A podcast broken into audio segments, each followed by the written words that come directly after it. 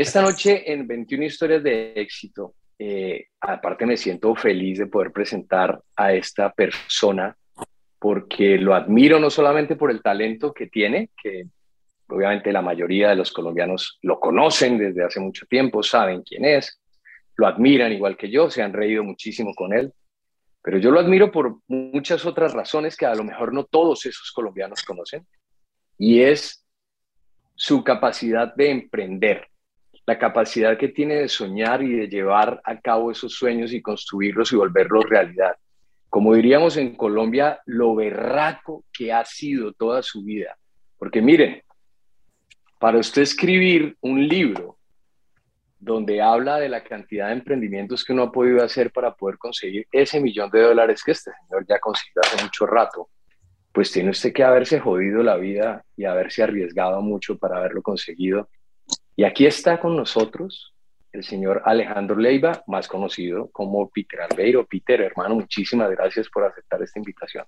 Jorito, muchas gracias para ti, para la gente que nos está viendo, que nos escucha y que a través de, estos espacios que, se generan lejos del, del formato tradicional de televisión, sino más en estas tertulias de amigos, Qué bonito poder hablar de lo que le apasiona a uno, de lo que le gusta y poder ayudar a otras personas a que se den cuenta que no es tan difícil como, como parece, ¿no? que muchas, muchas veces creemos que el éxito es para los demás y nos, y nos conformamos muchas veces con aplaudir o a veces con llenarnos de resentimiento, porque ante un amigo que, que empieza a conseguir sus, sus objetivos, eh, hay dos posibilidades. La primera, eh, echarle una mano, aplaudirlo y decirle que va bien. Y la segunda, llenarse de la envidia, que decimos que envidia la buena no existe, ¿no? Esa, toda envidia toda, envidia, es mala, hermano. Toda envidia es mala, es verdad. Pero, pero, sí. Chévere poder participar y que cumplamos el objetivo de, de inspirar y de, y de entretener. Claro que sí. Y obviamente este, esta, estas 21 historias de éxito que esperamos sean mucho más de 21. Están dirigidas además a 21 Trading Coach y por eso está aquí con nosotros eh, Eduardo Moreno, que además es experto en todo este tema de, inversión y del mercado bursátil, el mercado de, capitales en el mundo entero. Así que para los que ya están vinculados y relacionados con el tema del trading, él es, es toda una celebridad. Es como Peter Albeiro, pero en el trading. ¿Vale? Él es toda una celebridad en ese campo. Él sí es el duro, él sí es el duro del tren. ese es el que sabe, ese es el que sabe. Eh, y muy chévere que pueda estar aquí con nosotros, además porque ya van a ver dónde enlazamos historias que parecerían que no tienen mucha relación, pero que van a ver que la tienen absolutamente toda. Eduardo, buenas noches, mi hermano. Hola, hola Jorgito, hola Alejandro. E, es tremendo esto porque hoy vamos a aprender mucho, vamos a aprender mucho de Alejandro en este espacio maravilloso, eh, porque justamente Alejandro tiene ese don de compartir, de compartir experiencia con el ánimo de construir. Creo que, creo, que las personas que conocen de cerca a Alejandro podrían describirlo de esa manera, ¿no? Es justamente una persona muy abierta con, con, sus experiencias. Esto va a ser maravilloso. acertamos en el primer invitado, maravilloso. Absolutamente. No, y esto es algo que la gente no sabe, por ejemplo, y es que ahorita que decías vos que no hay envidia buena, ¿no? Envidia de la buena no hay. Puedo decirlo de primera mano que Peter o Alejandro me ha sorprendido, pero, y te quiero hacer este homenaje público, mi hermano, porque hoy estaba conversando con una persona con quien de hecho almorzamos hoy con Alejandro, ¿no? Eh, Alejita, mi amiga, la que estaba embarazada, te iba yo contando sobre vos, que ya, ay, tan bella persona, Peter, y qué, y le digo, no, lo que a mí más me sorprende de él es, es ese desapego que tiene, esa capacidad que tiene de compartir lo que sabe, de compartir su vida y su experiencia. Es un libro abierto y eso no es muy común, mi hermano.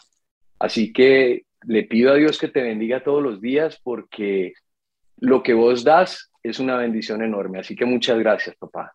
No, Jorgito, a, a ustedes y a los que me dan la oportunidad de, de, sentir que a través de la retroalimentación que tiene cualquier ser humano cuando mira al pasado y se da cuenta de los errores que ha cometido y darse cuenta que, valió la pena para aprender y poder enseñarle a otras personas el, camino, no el más corto, pero sí el, el, menos arriesgado o el que va a tener menos obstáculos, ¿sí?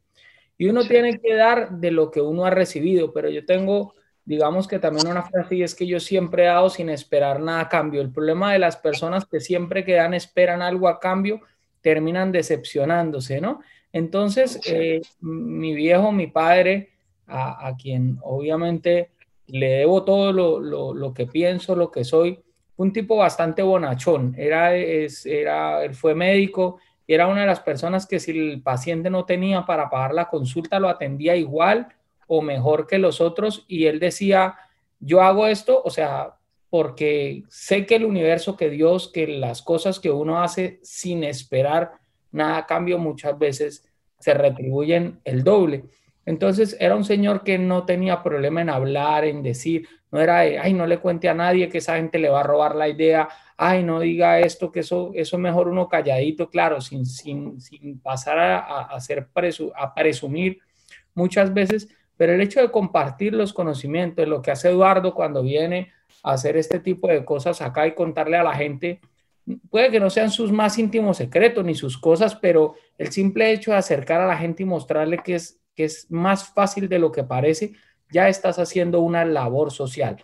La gente casi siempre asume que una labor social es ir a, repartir limosna, ir a repartir mercados, hacer labor social lo ven como la ropa que ya no me queda buena, regalársela a alguien más y ese, y ese compartir está bien, pero dentro de la responsabilidad social que tenemos algunas personas, que nos hemos ganado el cariño y el apoyo de la gente a través de un arte, en mi caso la comedia, yo pienso que tenemos esa obligación también de devolverle a la sociedad aquello que pueden aprender más personas, ¿no?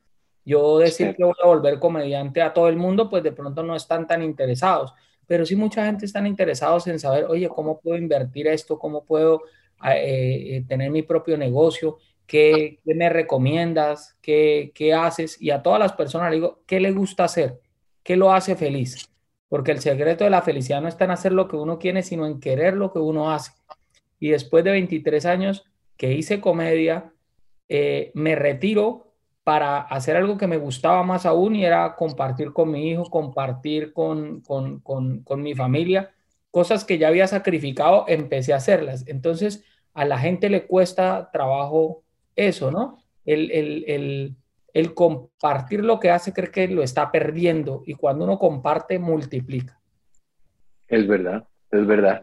Hay algo que la gente no sabe y que yo sí lo sé porque estoy cerca de vos, pero además el, para irle dando una historia, una línea a esto. La gente no sabe, por ejemplo, que el tema de la comedia en vos, aunque obviamente era tu talento y lo tenías, me imagino que desde siempre, eh, empezaste a explotarlo no solo por ser comediante, sino por ese deseo tuyo siempre de emprender. Sí, de ser, de ser empresario. Y fue un emprendimiento, ¿y cómo fue el tema?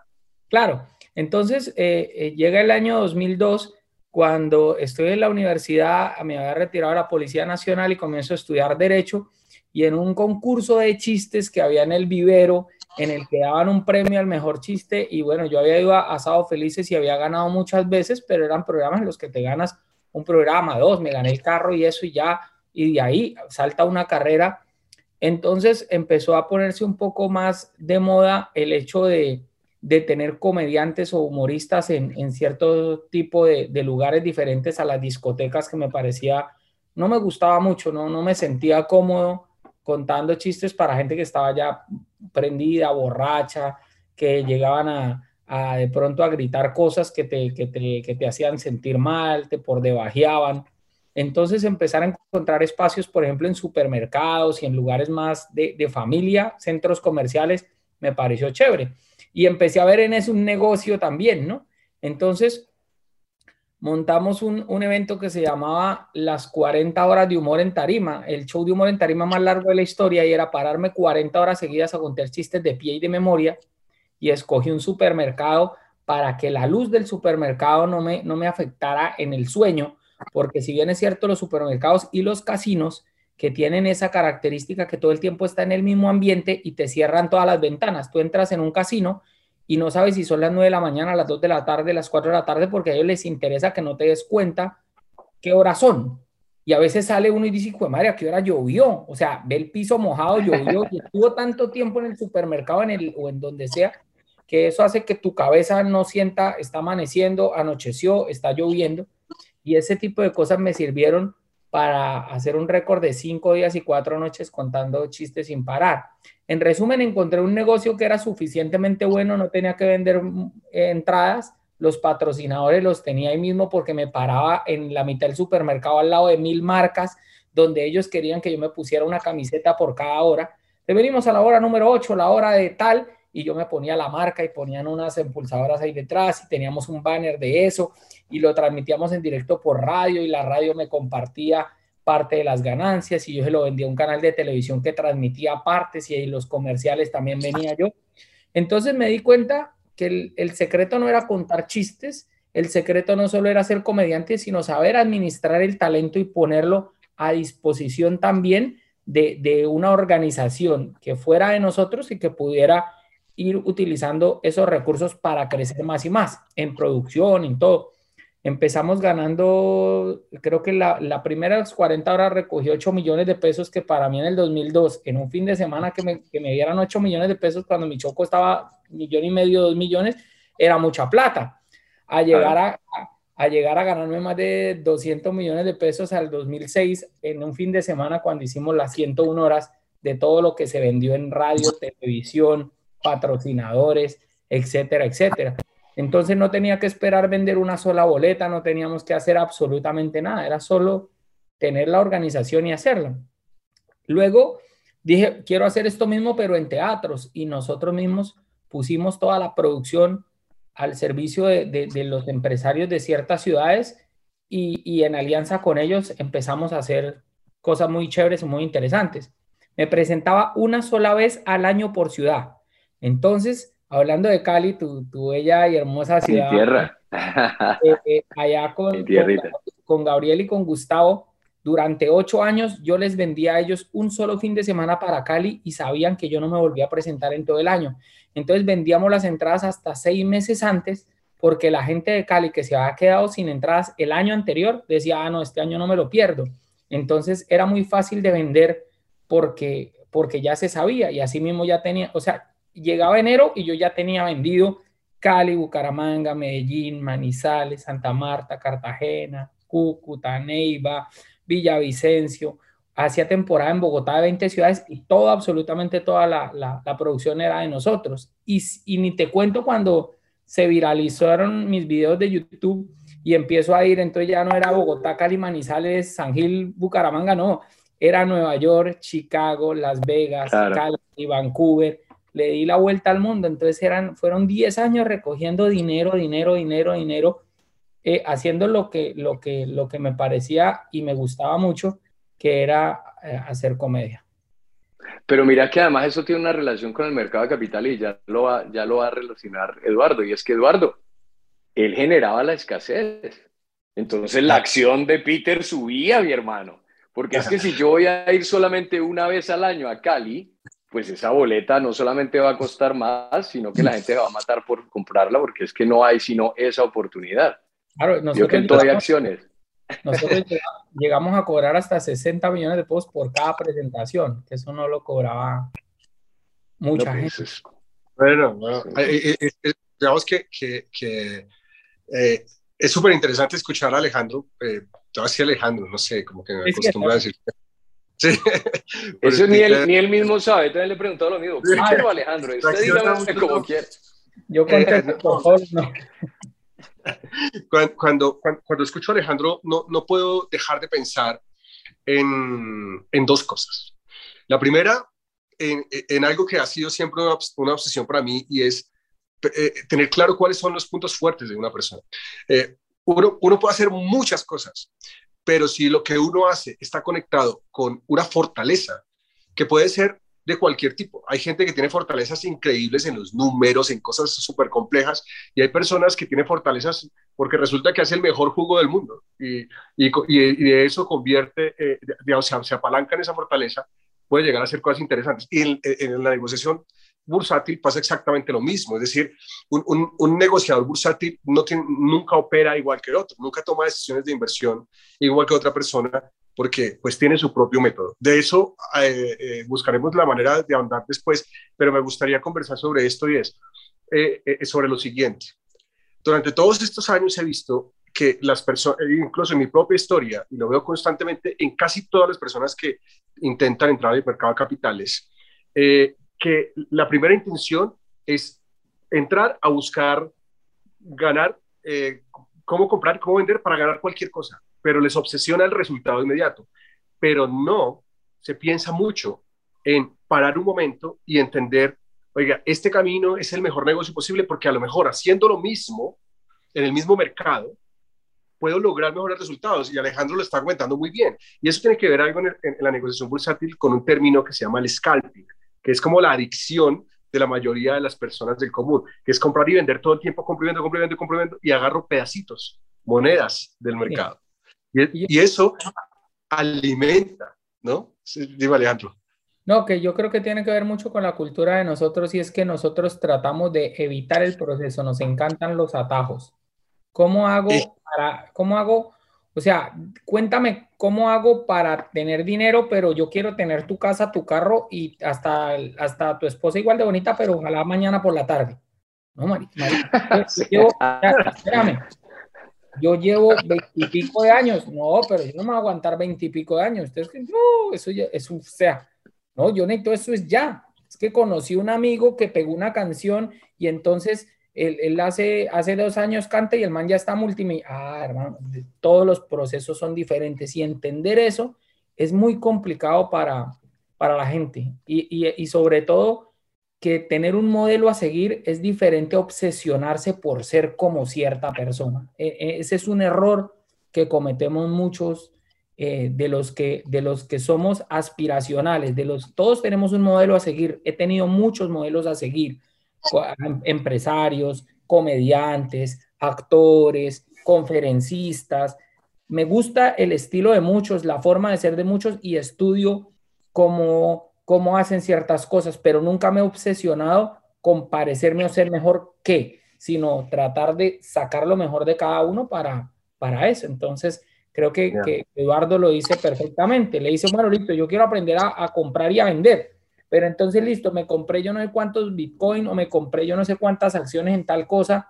Y entonces mañana, ¿a qué horas me dicen si soy millonario o no? O sea, que es como si quisieran comprar la lotería, pues. Exacto. y fíjate, es el scalping. Yo, claro, yo, yo eh, por supuesto que, que, entiendo que haya personas que tengan un gusto particular por el scalping, por ejemplo, pero siempre intento guiar a las personas, pero yo fui scalper, fui malísimo. El hecho de que, de que yo haya sido malo en eso no significa que por eso lo ataquen. No lo estoy atacando, sino simplemente creo que es el camino equivocado. Lo que, lo, lo que rescaten es eh, eh, en, en, esa, en ese aporte de Alejandro muchas cosas, pero esto me gusta porque lo puedo conectar bien con mi profesión, es que hay que, mm, hay que parar un momento y pensar si lo que estás haciendo es lo más estratégico en tu negocio, porque a lo mejor tienes algo muy poderoso que si lo eh, eh, paras un momento a pensar, es que el, eh, el, secreto también está en la ejecución al final, porque depende cómo ejecutes las ideas que tienes, ¿no? Cómo las ejecutes. Y, y al final tener, por ejemplo, en el, camino de la negociación bursátil es más fácil tomarse el tiempo de analizar todas las posibilidades existentes, no todas es imposible, pero algunas que te llamen la atención y tomar una decisión de una inversión más prolongada. Y eso termina generando unos réditos increíblemente más grandes. Pero eh, para eso tienes que esperar, porque posiblemente entras ahora y a lo mejor mañana el resultado esté flojo. A lo mejor en dos días no como esperabas. El que está en el día a día, en el scalping, quiere todo el tiempo marcar marcar tarjeta, marcar la registradora, que suene la registradora, pero no planea. Y resulta que la cabeza se llena, se llena de basura, se llena de mucha basura y no, y, no lo deja pensar a uno. Las emociones son muy complicadas, porque hablaba con un, con, con, un artista, justamente una cantante con la, con la, que tenemos algún proyecto por ahí, eh, y, y, le decía justamente eso. Eh, ahí el corto plazo, el resultado del corto plazo lo bloquea uno porque uno puede pensar que va bien, porque gana dinero. El tema es cuánto estás ganando así. ¿Es, es lo correcto? Es decir, eh, ¿puedes potencializarlo más? A veces, es, Es justamente eso, claro, y es justamente eso lo que me parece importantísimo de lo que, de lo que acaba de contar eh, Peter, y es que, por ejemplo, yo desde fuera, ¿cómo vería eso? No, pues el man es un berraco para contar chistes, ¿sí? Se va a subir a cualquier escenario y va a contar una cantidad de chistes y le van a pagar un billete por eso. Resulta que él tiene la, la habilidad del emprendedor, no del comediante. Eso no le ocurre a un comediante, ni a un actor, ni a un cantante, no, no. Es la habilidad del emprendedor, la que le hace decir, yo no voy a cobrar una sola boleta, ningún, nadie me va a pagar, yo me voy a pagar en un centro comercial, en un, en un supermercado, y lo que voy a hacer es contar una cantidad de chistes y los que me van a pagar a mí son los que quieren que yo me ponga la camiseta donde dice su marca y por cada hora le vendo a esta gente por una, por una plata X su marca y luego la que sigue, la que sigue, la que sigue. Y resulta que multiplicó su posibilidad de ingresos. Entonces cogió un activo que es el mismo y lo multiplicó por las horas que duró ahí. Pero con por un 50 o por ciento y pico. Pero con un plus adicional, que ellos me pagaban para que yo nombrara su marca y yo gratis nombraba mi marca todo el tiempo porque cada dos segundos había un jingle con mi nombre y porque la gente me escuchaba en radio y 24, 48, 50, hasta 100 horas seguidas escuchando un solo nombre. O sea, e, estaba cobrando por por, por, promocionarte vos mismo. Pero ojo que vos no lo has dicho, Peter. Este señor, eso que le está hablando es Guinness Record. Eso no es que él esté diciendo, no, es que 101 horas y entonces y hay otros 50 que han hecho más que él. No, no, no, no. El señor tiene el Guinness Record de la persona que más tiempo ha durado contando chistes sin parar. Cinco días, cuatro noches, ¿es correcto, don Peter? Sí, sí, sí. Y, y, me, y, no lo volvería a hacer en mi vida, jamás, nunca.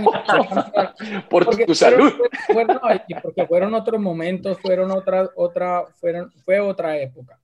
Eh, y retomando, retomando el tema de ahorita, en uno de los apartes de mi libro, yo le digo a la gente, sobre todo a, los, a los emprendedores, a la gente que quiere hacer un negocio, que quiere ganar algo, que la gran mayoría de proyectos y negocios que fracasan, fracasan por algo que es gratis. O sea, tristemente fracasan por algo que no les iba a costar mayor cosa y es planeación.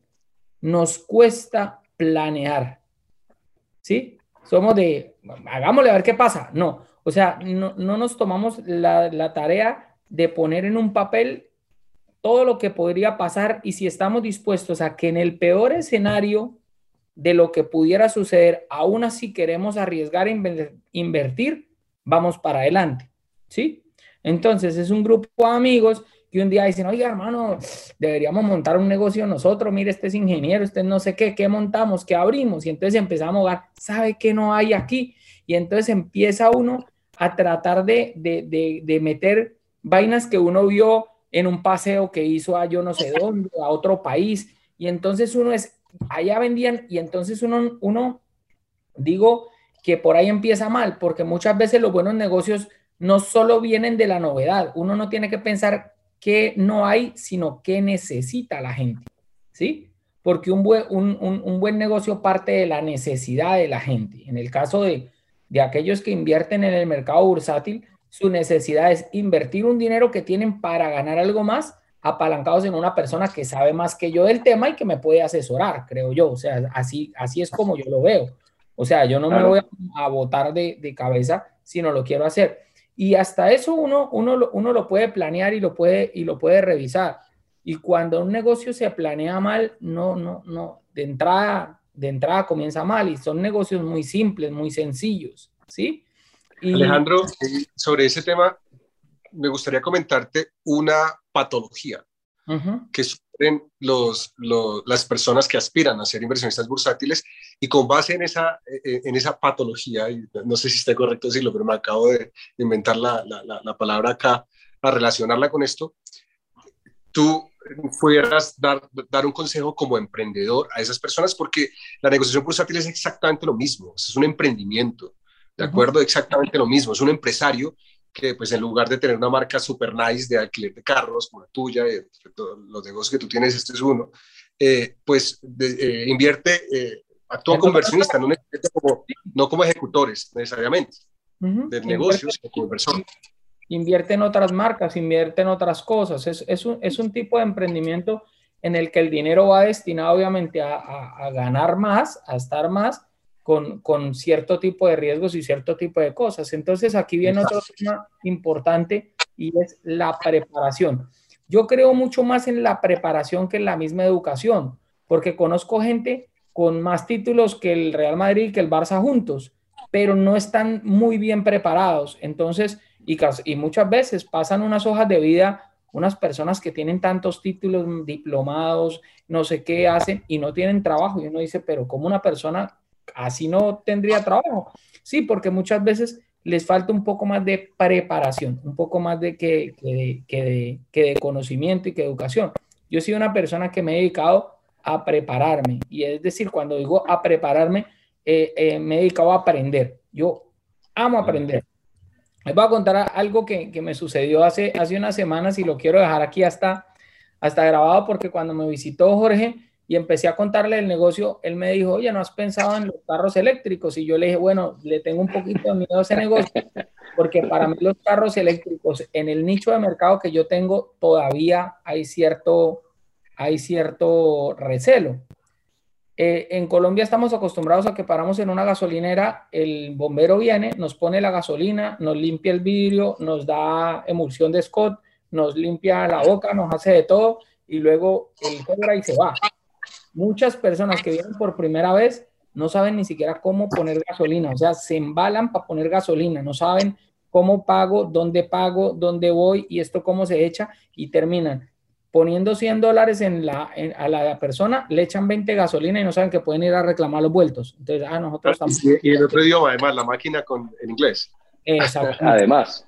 Le han echado, le, le echan diésel a un carro de gasolina que me ha pasado un montón de veces y cuando el carro comienza a echar humo negro y a las dos cuadras los deja botados, uno le dice, mire, le pusieron diésel en vez de gasolina y entonces eso no lo cubre ciertos seguros o ciertas cosas que han comprado, etcétera. Entonces yo decía, ahora imagínese uno embarado para buscar un cargador para un carro, si uno no más el celular y uno es desesperado, entonces lo que es la vida, apareció un, un representante de Tesla que viene a visitarme y me dice, oye, mira, es que estuvimos viendo el estatus que tienes en Google, eres una empresa seria, hablan muy bien de ti, tu empresa, a ti te gustaría probar y tal. Yo, bueno, regalado. Pero esto, esto cuatro días después de haberme dicho, no, Jorgito, pero por nada del mundo. Entonces le digo a él, le digo a él, bueno, me parece chévere, yo lo primero que hago es explorar, es, un, es, un, es algo que yo hago, yo, yo invierto en, en conocer, invierto tiempo, invierto dinero, no me importa, entonces le digo, listo, lo primero que quiero es ir a conocer dónde están ubicados, qué es lo que hacen, no voy a poner mi marca sin saber si me van a si me van a hacer quedar mal. Voy a la oficina, los visito, todo es perfecto, el señor súper buena gente, todo bueno. Entonces me dice, mira, nosotros trabajamos de esta manera tal. Yo calladito entré a la página de ellos, hice una reserva y al otro día renté un carro como cualquier cliente de ellos. Hice una inversión, estoy pagando un dinero, no me interesaba que me regalaran nada. Hago la inversión y les rento un carro a ellos. Cuando yo llego al lugar donde tenía la cita, ellos me han escrito por la aplicación unos mensajes de texto como, oye, gracias por comprar con nosotros, tu carro estará listo a las 11 de la mañana y yo llego a romperle la puerta a tocar porque eso estaba cerrado y yo oí el carrito ahí afuera y yo, ¡hey! ¡Pa, pa, pa! Yo ya sabía porque había ido el día anterior. Lleva como 10 minutos ahí, se me da por mirar la aplicación y en la aplicación dice, eh, eh, si ya está cerca del carro, oprime este botón para desbloquear. Y yo, eh, ¿cómo así esto? Entonces, oprimo el botón, la camioneta se desbloquea y vaya yo, mire cómo iba yo a aprender esa vaina, dónde se prendía, nunca había tenido experiencia. Entonces, fue complicado. Entonces, empezar a buscar eh, eh, en YouTube tutorial, poner, mi hijo de 12 años había visto cosas por TikTok y me demoré un poco de rato porque nadie me explicó, nadie me dijo esto se prende así, se apaga así, tenga cuidado con esto, con esto. Y arranqué con el carro a los 10 minutos. La experiencia obviamente súper chévere, el carro increíble. Y a lo que voy es que necesitaba prepararme para un nuevo reto que yo mismo estaba aceptando. Y la preparación comienza desde, la, desde el mismo momento en que yo, como, como nuevo cliente, miro qué, qué errores o qué cosas pudiera yo mejorar. Entonces, claro. Eh, cuando yo a los dos días le cuento al señor y le digo, no, es que yo renté un carro con ustedes el sábado y me lo entregaron así, esto y esto, él me dice, no, eso solo es los sábados porque no hay quien los entregue, pero entre semanas sí hay alguien que les explique. Las veces que he rentado yo estos carros, porque ahora los tengo, pues busco que una persona le explique desde el principio y le genere esa confianza a la persona de algo nuevo que va a suceder, ¿sí? No lo hubiera sabido si no me tomo eh, la molestia. Entonces muchas veces queremos todo regalado, no somos capaces de invertir ni tiempo ni dinero en, en, en, en hacer algo. Sí, sí, no, no sé si, si, si me No, no, por su... De hecho, de hecho, y creo que esta frase, esta frase, yo no sé a quién se la oí, pero es más inteligente que el carajo, y es que si fallas en planificar, planificas para fallar. En la planeación, en la planeación está todo, y parte de la planeación obviamente está el capacitarse, el prepararse, el experimentar, el ver esos, esos pros y cons, el ver qué puede pasar. Por ejemplo, en mi caso, yo estoy estudiando con, con 21 Trading Coach. Obviamente yo sé que a mí me va a tomar mucho tiempo el tener la capacidad, así sea de arriesgar mil dólares o cien dólares en una inversión, porque todavía estoy en ese proceso de capacitación. Para eso está Eduardo, para eso, pero es la manera de entenderlo. Pero yo a Jorgito lo veo bien, yo, yo, a Jorgito lo veo bien en el trading porque en el, en el almuerzo y cambio eh, eh, eh, más arroz por huevo. Sí, yo soy un berraco parte. ahora, ahora, ahora, una, una cosita que, iba a hablar de la patología, pero ahora voy a agregar dos cosas para, para pedir la opinión a Alejandro sobre esto. La patología a la que me refería es que, si bien es cierto, las personas siempre aceptan el concepto de planear. Es decir, nadie refuta que la planeación es importante, nadie es capaz de refutarlo, pero ocurre algo. Y es que por alguna razón, eh, las personas suelen actuar muchas veces en contravía a lo que planean. ¿De acuerdo? Tienen las reuniones con amigos, ah, filosofía, hablan un montón de cosas, se ven súper interesantes, pero al momento de, actuar, y por eso para mí la palabra ejecución es tan importante, al momento de actuar muchas veces terminan yéndose para otro lado, ¿no? Se desvían totalmente. Y, y pasa mucho en bolsa que las personas planean diciendo, en este activo voy a invertir de esta manera, voy a esperar esta figura o estas circunstancias para, para colocar una posición, pero pasa algo, por ejemplo, un movimiento fuerte en el mercado, pierden el control y hacen totalmente lo contrario. Y cuando ya reaccionan, y, eso es como lo que llaman los psicólogos un secuestro de la, de la amigdala, ¿no? que el sistema límbico se bloquea y, finalmente pues, las emociones controlan a, las personas y ya, ya el, la corteza prefrontal del cerebro no, no, no está bloqueada. No, procesa. no procesa, que es la, la, encargada de la planeación. Entonces, esa es la primera pregunta, le voy a hacer dos de una vez a, Alejandro. Eh, como, ahora como emprendedor, ¿cómo, cómo puedes, cómo puedes eh, em, no sé, darle un consejo importante a las personas con base en que la planeación es importante siempre y cuando esté alineada con una ejecución correcta, porque nos solemos desviar. Y la segunda, porque me encantó lo que acaba de decir, y yo creo que en eso, en eso nos, nos, nos vamos a entender eh, muchísimo siempre, es que el conocimiento está lejos de ser algo cartonado. Por supuesto que si tú eres cardiólogo tienes que ir a estudiar cosas. Claro, claro, no, no, no, claro. Pero el mundo, de los negocios, en el mundo de los negocios, el MBA más bravo es la calle. es la calle y, es, y es, es, la acción. Y una cosa que, que me gusta mucho es que eh, las personas eh, suelen, no, obviamente hay gente muy, muy, muy diferente a esto, pero suelen eh, tener, tener desapego al, a, al estudio, pero al estudio no universitario, eso tiene que ver acá, sino yo, yo lo que pienso es que el conocimiento es placentero. Si tú detectas qué es lo que te gusta, qué es lo que te fortalece, hacia dónde dedícale tiempo a estudiar, pero si estás pensando solo en ganar plata, y ahí verás, eh, ahora nos dirás tú también, pero el, el, emprendedor que solo está pensando en plata, él no termina ganando dinero. O sea, hay muchas otras cosas que lo alimentan, porque al final los, las, las, eh, los umbrales cambian. Un día cuando eres muy pequeño piensas que 10 mil dólares es mucho, llegas a 10 mil y no es nada y ahora piensas en 100 mil, y llegas a 100 mil y no es nada, ahora piensas en un millón y nunca, nunca habrá un techo. Entonces, al final, eh, hay muchas cosas que te terminan moviendo y el conocimiento es un placer absoluto, un placer absoluto si lo enfocas bien. Ahora, si te ponen a estudiar cosas que no te gustan, pues te va a matar o cosas para las que no te sirven. Yo no podría ser humorista porque no tengo esa capacidad. No puedo dedicarme a estudiar humor porque aparte no voy a sentir atracción por la, por, o sea, me encanta ver a un humorista en acción, pero no puedo ser yo el humorista. Yo debo entender mi punto fuerte, mis puntos fuertes y con base en eso a, avanzar. Entonces, Alejandro, esa es la pregunta, las, las cosas que quería preguntarte. Ese tema de la planeación y el desvío del foco, ¿cómo se pierde el foco tan fácil en la vida? ¿Qué consejo le puedes dar a, a un emprendedor para que, digamos, vea en ti, eh, te escuche, porque tú has hecho cosas eh, maravillosas, te escuche y, y, pueda, pueda redireccionar un poquito el camino cuando a veces se pierde. Y segundo, eh, el tema del conocimiento. ¿Cómo, cómo, cómo, cómo utilizas tú el adquirir nuevo conocimiento y cómo vives el aprender más y fortaleces eso en, en, en, tu carrera como, como inversionista? Bueno, a mí voy a empezar por, por lo segundo porque pues para que no se malentienda cuando hablo de que, de que yo soy fan de la preparación por encima, por encima de la educación, no quiere decir que no me, no me interese eh, la educación. Claro que sí, yo tengo mi, carrera, estudié en, las universidades y, y siempre pensando en, en, aprender, ¿vale? Mucha gente quiere cumplir y que leen rápido el cartón y bueno, ¿y cómo hago para graduarme? ¿Por qué si le falta esto no se gradúa? Le dicen a mucha gente que hace otra cosa bueno, si no voy a hacer lo que, lo que, lo que de verdad me gusta, pues no lo voy a hacer bien.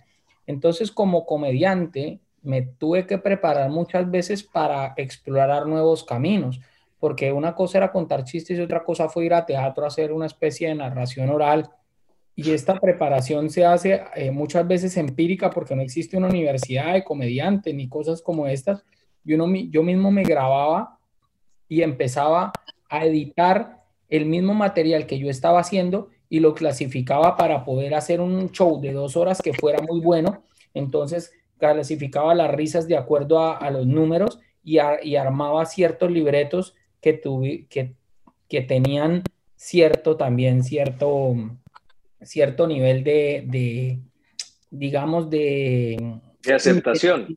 Y de aceptación la risa 1, la risa 2, la risa 3, el juá, juá, juá. Entonces, si había muchos pedazos con demasiada risa 3, miraba cómo mejoraba lo anterior, cambiaba un bloque para este lado para que hiciera. Y eso es preparación, eso es prepararse. Eh, en muchos teatros se aterraban que, que, llegaba mi productor desde la 1 a 2 de la tarde para un show a las 8 de la noche.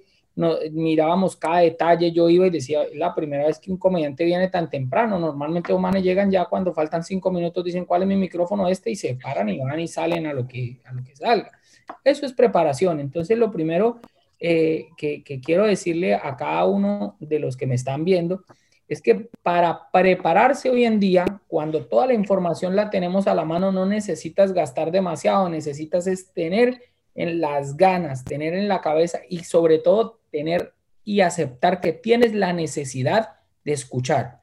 Nadie sabe tanto que no tenga algo más que aprender. Y que dedicar mucho tiempo. Sí, claro, y que absolutamente todos somos ignorantes, todos. Lo que pasa es que no todos ignoramos lo mismo, ¿va? Claro. Entonces, Eduardo puede ignorar temas, eh, algunos temas, pero en lo que él hace y de lo que él vive es muy bueno y por eso vive de lo que hace y de lo que, y de lo que le gusta, igual Jorge, igual yo. Entonces, ese es como el, el, primer punto. Y, y, y, lo otro con, con referente a, la que, a que hablabas de que la gente se desespera, que la gente que quiere todo ya... Eh, planea, que pierden el foco. Diferente a lo que planea. Claro, eh, aquí, aquí hay un problema bastante grave y es a todo nivel y es que nosotros en medio de la emoción de que vamos a emprender un proyecto nuevo, le contamos esto a personas, a demasiadas personas en diferentes áreas y no todos, primero, no todos están ahí para apoyarte y mucha gente te desanima en un momentico. Usted puede ir con la mejor idea y le cuenta a la persona equivocada, y, ay, pero usted para qué se va a meter en eso. No, no, no, no, no. Yo tuve un amigo hermano que ahorita, eh, eh, el, man está pidiendo limón aquí en, en, en, en lo metieron en una pirámide y ese man tal. Y, es, y todas las circunstancias son diferentes, todas las cosas son diferentes y la gente, a mucha gente le da miedo salir de su zona de confort. ¿Y cuál es la zona de confort? Eh, crecemos en un país hermoso y maravilloso como es Colombia, donde te, te, ponen a estudiar desde los tres meses. O sea, a mí me tocó eh, que mi abuelita me llevara a los cinco o seis años para que me recibieran en kinder o en primero cuando no había nada de eso, sino era kinder y primero. Y tenía uno que cumplir cinco o seis años para entrar al colegio. Ahorita es tetero uno, pañal uno, caminadorcitos, gateadorcitos. cuánta vaina le empiezan a sacar a uno plata al papá. Desde que el niño tiene tres meses, cuando uno tiene 16 años, uno ya está, pero cansado de ir al colegio. Termina el ha colegio. Hecho tres carreras. Termina el colegio, lo meten a la universidad, termina la universidad, lo ponen a especializarse, termina la especialización para que haga dos, tres, no sé qué, máster en no sé qué, y cuando consigue un puesto le dicen, cuide el puesto porque está difícil de conseguir. Entonces, lo amarran a uno, a un lugar, a una empresa, a que uno tiene que esperar la quincena, esperar el fin de mes, esperar que en un año tenga 15 días de vacaciones para gastárselo de esas vacaciones y lo del siguiente año, porque las tarjetas de crédito quedan reventadas, y tener que empezar hasta que uno cumple 20, 30 años en la misma empresa y tal. Y es el, el, el, sistema, el sistema educativo, es la forma. ¿Por qué en los colegios no, no se habla de emprendimiento? ¿Por qué no se habla de educación financiera? ¿Por qué no?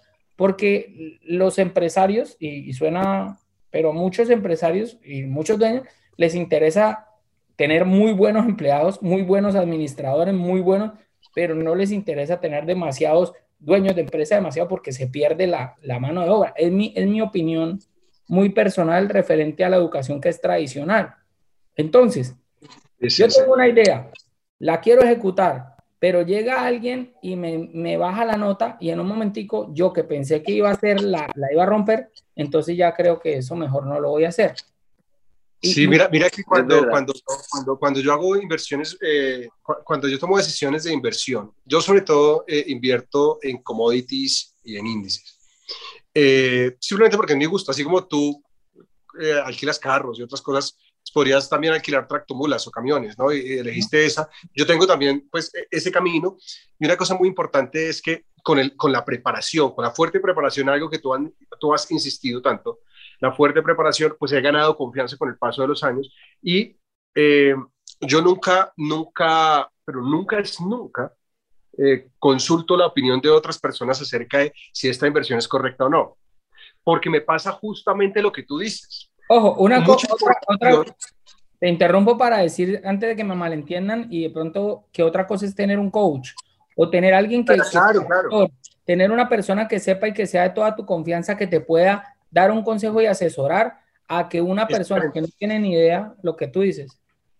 ¿Tú, te imaginas, ¿Tú te imaginas donde yo me ponga a ver la cantidad de blogs, videos y cosas en YouTube, en YouTube, en cualquier, acerca de si hay que comprar eh, eh, eh, oro o no comprar oro? O sea, todo el mundo tiene su opinión. Entonces me puedo congestionar tanto que me he formado, o sea, obviamente requiere mucho tiempo y he tenido coaches, así como, como, como tú lo dices, entrenadores y sobre todo benchmark, eh, personas que, que, que, he estudiado de manera autodidacta acerca de cómo piensan y cómo estructuran, pero al final debo ser capaz de ejecutar, pero debo tener criterio.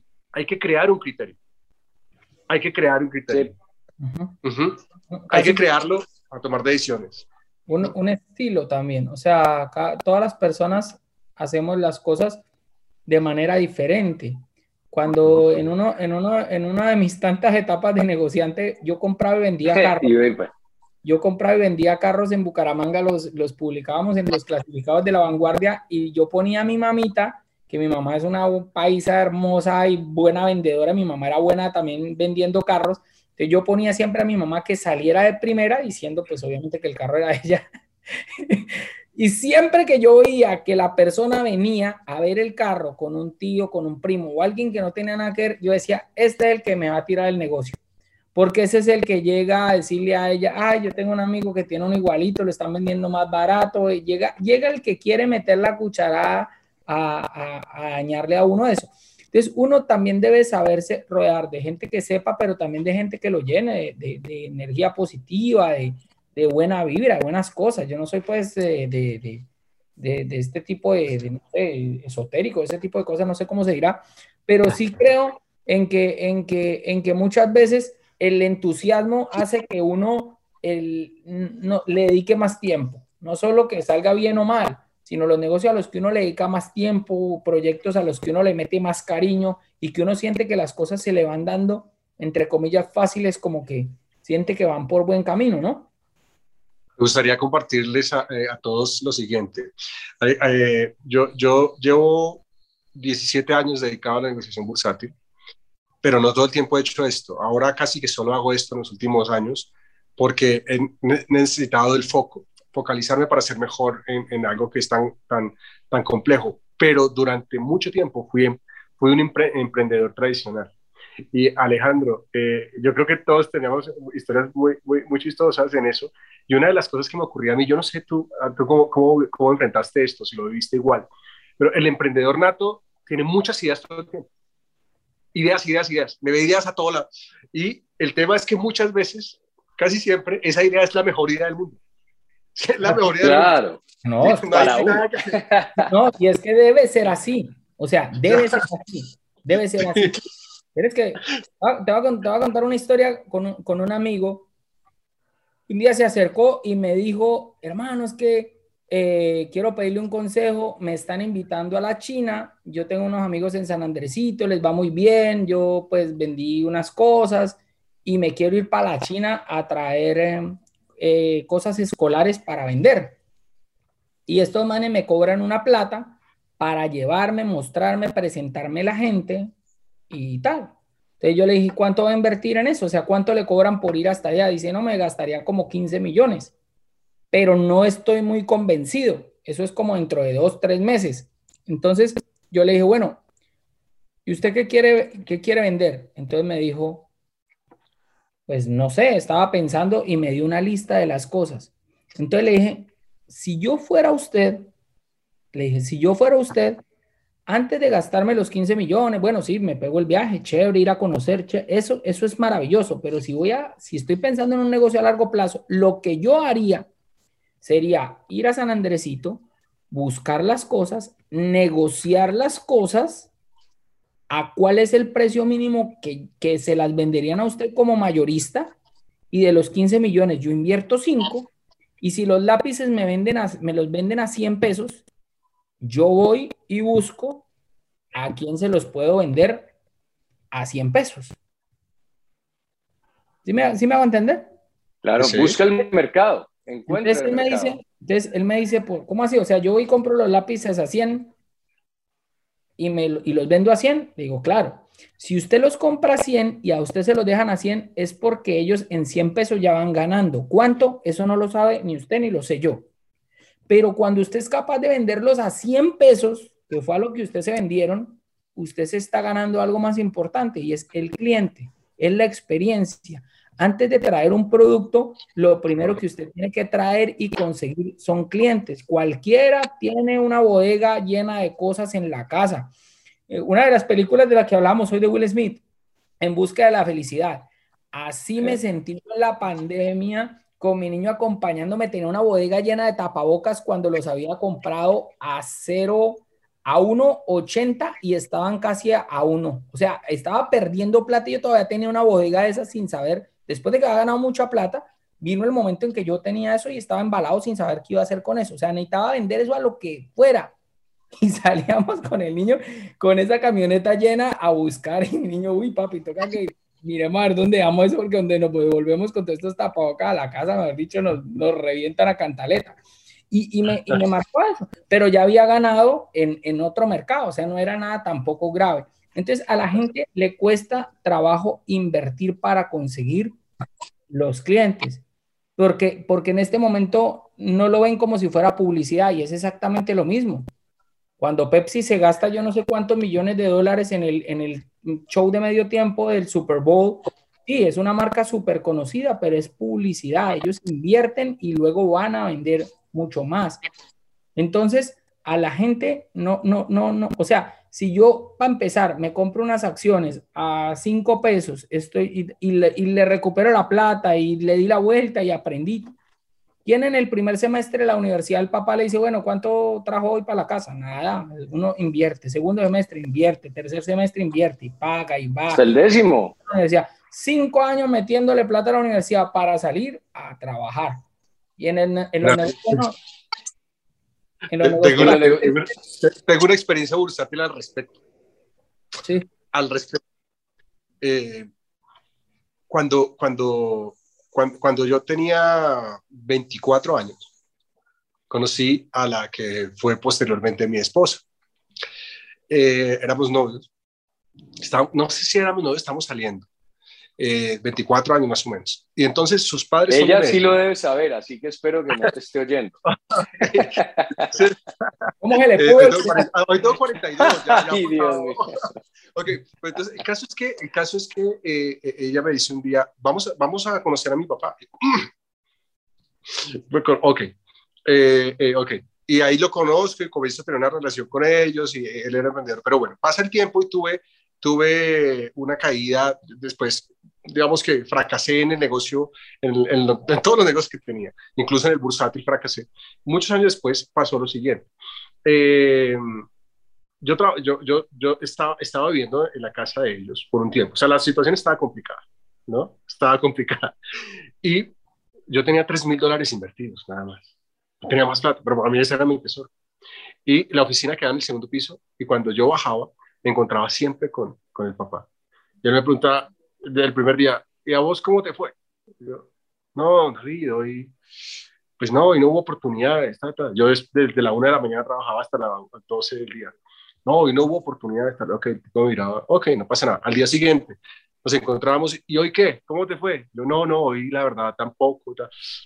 pasaban los días y me, me, miraba como, como así. Entonces, ¿qué está haciendo? Un día hice una, eh, eh, tuve, encontré la una oportunidad, entré y me fue bien. Y ese día solo estaba pendiente de que él saliera para encontrármelo, para que me preguntara cómo me había ido. ¿De acuerdo? Entonces, eh, cuando eso ocurre, él, yo le digo, no, don David, don David, me fue muy bien. Hoy estuvo todo lo que estaba esperando, hoy ocurrió, justo hoy ocurrió. Y, y yo todo emocionado que él pero él sintetiza todo y dice, ¿y cuánto te ganaste? Y entonces yo le respondo, ahora no recuerdo cuánto, pero eran 3 mil dólares mi capital, entonces piense que me ganado 100 dólares, así, muy poco pues.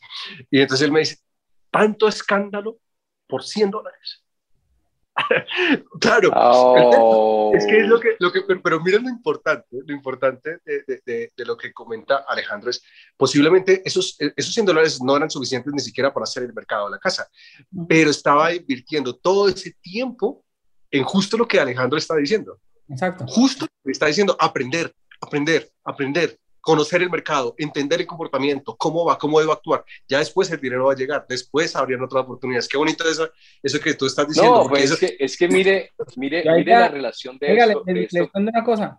Eh, antes de, Jorito, discúlpeme, antes de que se vaya la idea, yo, yo hay ideas, no empresas, hay ideas que he tenido, les he puesto dominio, página web, les he hecho brochure, les he pagado diseñador, a ideas, a cosas claro para saber cómo se verían y si surgen. Y si las he dejado a un lado, es porque al final mi entusiasmo, lo que he querido, la inversión de tiempo, lo que me significaría llegar cuando voy avanzando en la planeación, cuando voy armando, me doy cuenta que, que no le voy a meter el suficiente empeño o que no me va a, dar el tiempo y, la puedo dejar a un lado sin problema. Y, aprendiste un montón de cosas. Y, y no por eso me siento que fracasó Fracasé si me hubiera metido de loco de una vez a, agarrar el local, a pagar renta, a conseguir empleado, a todo. Pero mientras la idea esté ahí en el este, yo vaya tranquilito, no, no me preocupa. Sí, pues es que, es que, es que hablando de la diferencia entre, entre la educación y la, la capacitación y la preparación, ¿vale? Todos aquí hemos estudiado algo. Peter estudió Derecho y Administración, según te he entendido también, ¿no? Vos sos economista y obviamente experto en finanzas. El señor tiene 42 años y ya está postulado para PhD, o sea, el señor es más o menos inteligente en lo que el señor hace. Yo estudio ingeniería, eh, en fin, pero una cosa es lo que uno se educa y otra cosa es lo, en lo que uno se prepara.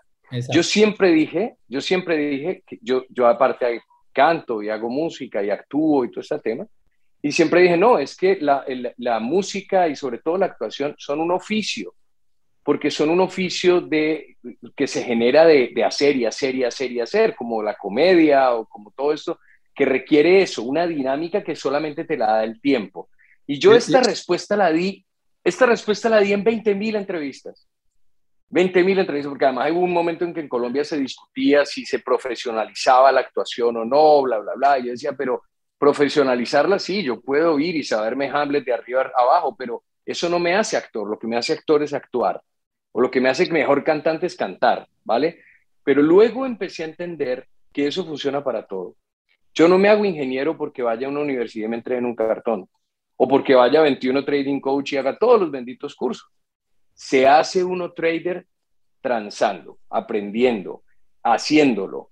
Así sea de la mano de alguien como vos, por ejemplo.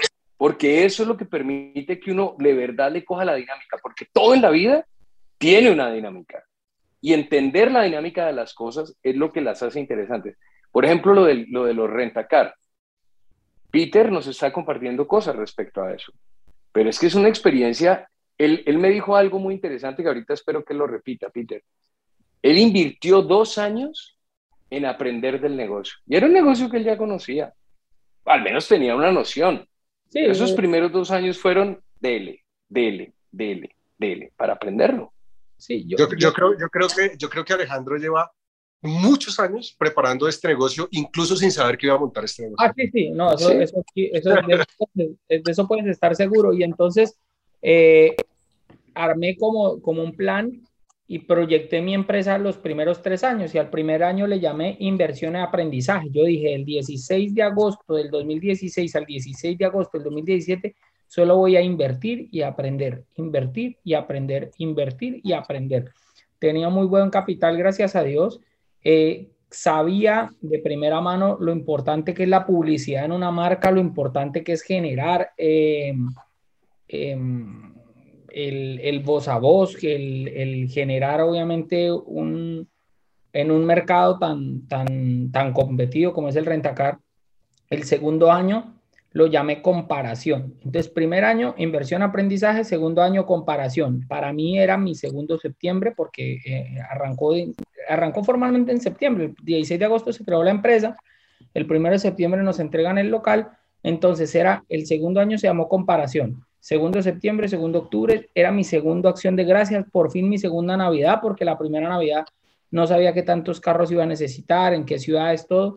Segundo enero, segundo febrero, segundo marzo, segundo abril, etcétera, etcétera. Y el tercer año fue el año de reconocimiento, era saber si los patrones o las cosas que yo vi en, en septiembre se mantenían, en octubre se mantenían, y luego después de eso miras una tabla después de seis años y por eso me atreví a decirle a, a Jorge, Jorge, en febrero las rentas son muy malas. El, peor mes en rentas es febrero y septiembre, pero en febrero se venden los carros. Entonces, cuando se vende mucho carro, se cambia el tipo de ganancia y, produce más la venta. Es, es, un, ejercicio de, planeación que se ha ido ejecutando con, el tiempo. No, genial, es, increíble. Yo creo que eh, al final para ser emprendedor hay que emprender mucho. hasta que, hasta que, Totalmente. para ser inversionista bursátil tienes que practicar, pero hacerlo bien, porque claro, uno puede ser emprendedor, pero nunca tener un negocio exitoso. También, ¿cierto? Uno también puede invertir en bolsa y nunca tener una carrera eh, exitosa en eso. Si lo va a hacer mal todo el tiempo y no aprende, lo que tú, yo, yo, no, yo no estoy en administración, no soy experto en temas de administración, pues recuerdo mucho como ese modelo de planeación, ejecución, eh, eh, gerencia, y control.